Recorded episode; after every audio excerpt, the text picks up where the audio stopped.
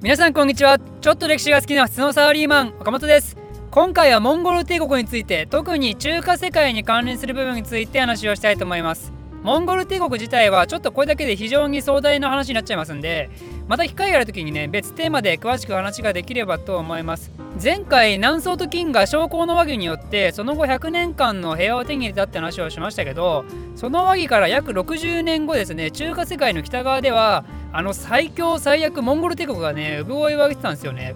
モンゴル帝国の創始者は誰もが知ってるチンギス・カーンですね。彼はその巨大帝国建設に伴って生涯で4000万人殺したって話もあったりとある研究によると現在世界の3200万人が彼の DNA を持ってるって話もあったりさらには彼の大量虐殺によって都市がかなり破壊されてでそれで森林が復活したことによって温室効果ガスがですね現在のガソリン排出の約1年分削減されてそれによって地球が若干冷えてですね地球のエゴ活動にも大きく貢献したっていう話もあったりする、まあ、人類のみならず地球にまで影響を与えた人物ランキングでは確実にトップ3に入るだろうそんなチンギス・カンが作った帝国がモンゴル帝国なわけですよ。あちなみにここまでねあの熱く語りましたけどチンギス・カンの話は今回そんな大してしません。あの簡単に説明するとチンギス・カンっていうのは1206年にクリルタイっていうね全モンゴル部族の会議で王として選出されてそこから彼はモンゴル部族のリーダーとして君臨してたわけですよ。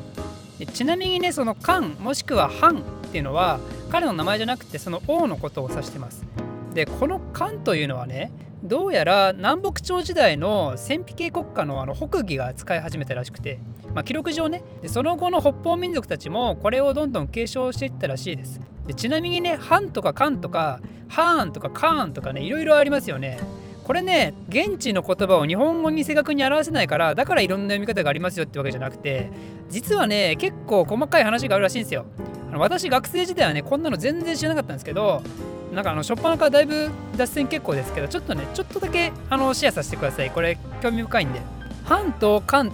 もしくはハーンとカーンっていうのは意味は同じででこれらの違いは単純に読み方の違いなんですけどちなみにこれ正しい発音はねどちらかというとハ行じゃなくて家行らしいんでだからカンとカーンがより正確っぽいらしいです。現行で有名な不備来も不備来の不不行じゃ不行不行ってなんだ？ハ行じゃなくて家業ってことでクビライがどちらかといったら正しい発音らしいです。で家業が正確っぽいんで、まあ、家業の方使いますけど実はそのカンとカーンは意味が違うらしいんですよね。カンっていうのはただの王なんだけどカーンっていうのはカンよりも明確に上の立場らしいんですよ。でチンギスが使ってたのはカンなんだけどその2代目のねオゴタイから3代目を除いて全てカーンを使ってるんですよ。だからおそらくイメージしやすいのは皇帝と王のイメージじゃないかな。でこの後モンゴル帝国がいろいろ分裂するんですけどカーンを使用したのはあくまでも元の皇帝だけで他のモンゴル国家はあくまでもカンを使用してたんですよね。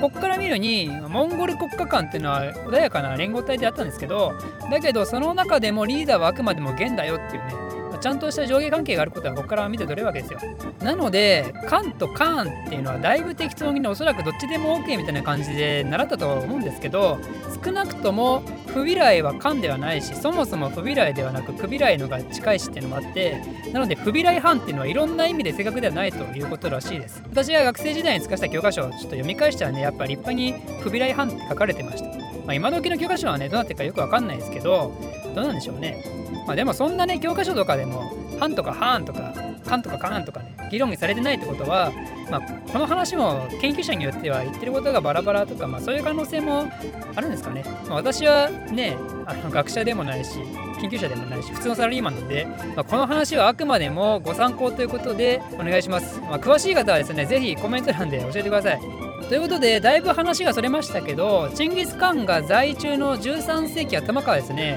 モンゴルの魔の手がいよいよ中華世界へと向かいます。チンギスは金への戦争を開始してまず金の首都を占領してですねで金はそれでたまらず南下してって宋の首都だった海邦へと遷都します。でチンギスの死後2代目のオゴタイによって1234年に金は滅亡させられてしまいます。1234年ね。覚えやすいですよねストレートでね。でちなみに金が建国されたのは1115年ね、まあ、これもまたいい感じですよね。なので金の年号の覚え方はインインインこの金ちゃんは数字が1234まで数えられます。はい。で金を滅ぼしたモンゴル帝国なんですけど勢いそのまま南宋も潰すかと思いきやですねなんと彼らは一旦中国の外へと引き上げるんですよ。実はモンゴルと南宋はこの時手を組んでたんですよね。モンゴルと南宋で金を挟んでぶっ殺す作戦をしてたわけですよ。で2国でね仲良く金を潰してでそれでモンゴルとはここがうちとあんたの境界線よっていうのを決めてでモンゴルはいろんな場所でもう戦争忙しいからとりあえず中華世界から出てったと。でこれによって金は滅んで南宋は文字通り目の上の単行部が消えてでラッキーって思ってたわけですよね。でもあれってよく考えるとさ今は家屋誰もいなくねって。彼らの元々の首都ってどこでしたっけ？海邦ですよね。でこうなると南宋何しますかね？もう彼ら海邦に帰りたいですよね。だからモンゴルとのここが境界線よっていう約束を破っちゃうんですよね。南宋は海邦を攻め落としてモンゴルのことをブチ切れさせちゃうんですよ。でこれでついにモンゴルと南宋の長い長い戦いが始まってしまうわけですよ。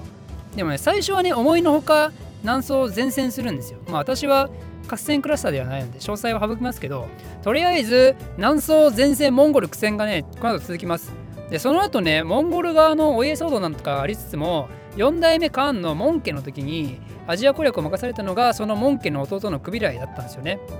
クビライもねクビライで一回更迭されたりするんですけど最終的には5代目カーンとしてモンゴル帝国の権力を掌握して1271年に家国に元っていう王朝を作ります。で勢いそのまま南宋への総力戦が始まるわけですよ。そんな時南宋はまだ幼い皇帝が即位したばかりでで実権を握る宰相は無能っていうもう国として最悪の状態で結局1276年に南宋は無血開城をしてでここに事実上南宋は崩壊してしまうわけですよまあ、その後もねまだ抵抗勢力が残って単独でちらほらと戦いを続けてたんですけど、まあ、そんな彼らの努力も虚しく最終的にはみんな殺されるなり自殺するなりしてでモンゴル人たちによって中華世界は完全にもう支配されてしまうんですよね。この時はですねモンゴル帝国はすでにユーラシア大陸全土に広がっててで中国はあくまでもその帝国の一部っていう状態だったんですよ。モンゴル人たちは東西の交易ルートを完全に支配下に入れてたんで彼らは国際貿易をどんどん発展させてでこれによって東西の国際交流が著しく活発化していくわけですよ。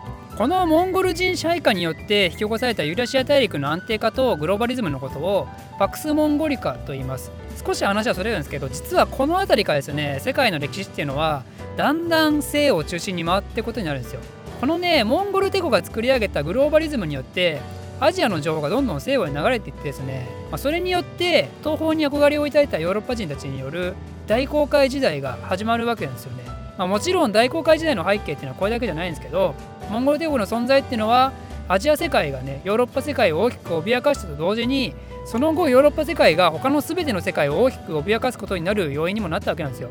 で中華の話に戻りますけど元っていうのはですね中華王朝としては正直全然大したことないんですよ。彼らね漢民族に吸収されてしまわないように漢民族国家の体裁を取りつつモンゴル人の立場を維持するっていうね征服王朝って呼ばれる体制を構築し始めたんですけど、まあ、結局ねやっぱり彼らは遊牧民たちなんでもう政治は下手くそだし経済も文化もよくわかんねえって感じだったんですよ。なんで、まあ、彼らはね無駄に仏教を保護したりしてで財政悪化させたりとか、まあ、それを支援するために紙幣を大量発行して経済混乱させたりとか、まあ、それによってさらに民衆の生活がですねどんどん苦しくなっていくっていう。まあそしたらねどうなりますかね。もう農民反乱ですよいつもの。ということで1368年に主元将が率いる黄金の乱によって元はねモンゴル高原に追いやられてで元っていう王朝による中華の支配っていうのはたったの100年弱で終わってしまったわけなんですよね。ちなみにね元って言ったら元寇じゃないですか。で個人的には元寇の失敗ってのは元滅亡の遠因としてあると思ってます。で元寇についてね実は動画があるんですよ。私昔動画作ったのがあるんで興味ある方はですね原稿の動画も見ていただけたら嬉しいですということで、えー、まあこれによって中華は漢民族王朝の民がねこの後建国されることになるんですけど民についてはまた次回説明したいと思います。この動画を少しでも面白いためになると思っていただいた方はいいねとチャンネル登録のほどよろしくお願いします。ではまた。